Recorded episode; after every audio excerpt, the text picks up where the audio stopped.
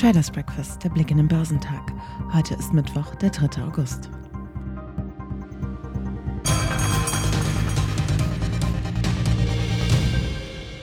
Ungeachtet aller Drohungen aus China traf die US-Spitzenpolitikerin Nancy Pelosi zu einem Besuch in Taiwan ein. Der Aufenthalt der Vorsitzenden des US-Repräsentantenhauses ist für die Demokratische Inselrepublik der ranghöchste Besuch aus den Vereinigten Staaten seit einem Vierteljahrhundert.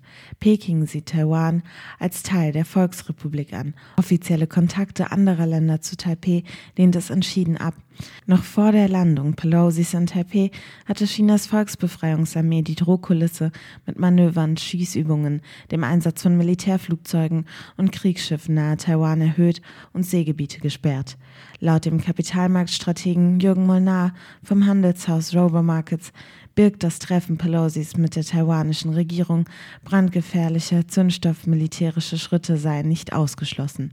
Die Anleger müssen folglich einen weiteren geldpolitischen Ausnahmezustand verarbeiten, mahnte der Experte.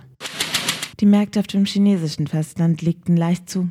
Der Shanghai Composite stieg um 0,4 Prozent und der Shenzhen Component legte um 0,2 Prozent zu. Der Hang Seng Index in Hongkong stieg um 0,6 Prozent. Andernorts in Asien legte der südkoreanische Kospi um 0,6 Prozent zu. Der japanische Nikkei stieg um 0,4 Prozent und auch der australische S&P ASX 200 fiel dagegen um 0,4 Prozent. Die US-Börsen haben am Dienstag ihre leichten Vortagesverluste teils deutlich ausgeweitet. Drohungen aus China angesichts des Besuches von US-Spitzenpolitikerin Nancy Pelosi in Taiwan belasteten die Stimmung. Zudem sagten die regionalen Notenbankpräsidenten von San Francisco und Chicago, dass die Bekämpfung der Inflation noch lange nicht abgeschlossen sei.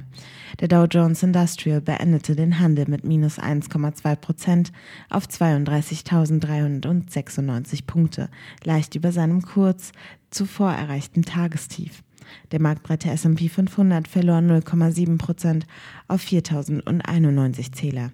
Der Nasdaq 100 sank um 0,3 Prozent auf 12.902 Zähler.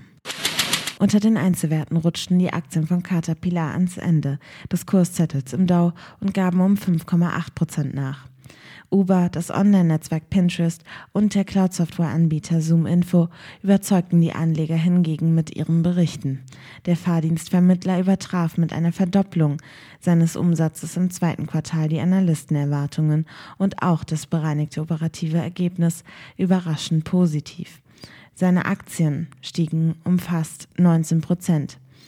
Die Papiere des kleineren Konkurrenten Lyft wurden mit hochgezogen und stiegen um etwas mehr als 16 Prozent. Die Verluste der Aktien seit Jahresbeginn sind allerdings erheblich. Die Anteile von Pinterest sprangen um 11,6 Prozent hoch, nachdem das Online-Unternehmen im vergangenen Quartal vor allem mit seinen besser als erwarteten Nutzerzahlen überzeugte. Zudem wurde bekannt, dass die Investmentgesellschaft Elliott inzwischen größter Anteilseigner ist. Der deutsche Leitindex schloss nach seinen geringfügigen Verlusten zu Wochenbeginn nun 0,2 Prozent bei 13.449 Punkten. Im Juli hatte das Börsenbarometer noch kräftige Gewinne verzeichnet. Der MDAX der mittelgroßen Unternehmen fiel am Dienstag um 0,2 Prozent auf 27.380 Zähler. Bei den Einzelwerten bewegen nach wie vor die Quartalsberichte der Unternehmen die Kurse.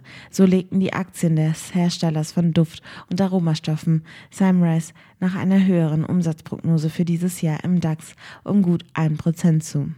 Im MDAX verloren die Papiere von Siemens Energy anderthalb Prozent. Zuvor hatte die Windkrafttochter Siemens Gamesa erneut die Ergebnisprognose für dieses Jahr gesenkt. Nicht gefragt waren darüber hinaus auch Aktien, die stark vom privaten Konsum abhängen.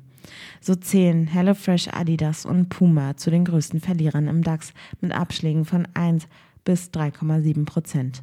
Die Anteilscheine von Zalando büßten mehr als 3 Prozent ein. Hier belastete ein Kommentar der US-Bank Morgan Stanley zu einem etwaigen Markteintritt des Online-Händlers in den USA.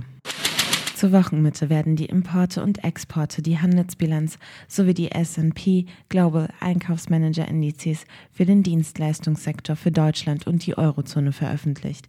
Außerdem stehen die Einzelhandelsumsätze und die Erzeugerpreise für die Eurozone an. In den USA werden die ADP Arbeitsmarktdaten, der S&P Global PMI Index, der ISM Service Index sowie die Industrieaufträge gemeldet.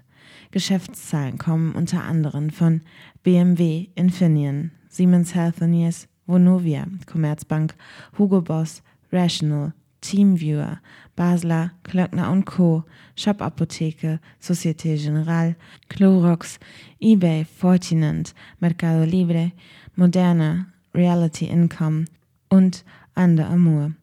Der DAX wird heute im Plus bei 13.457 Punkten erwartet.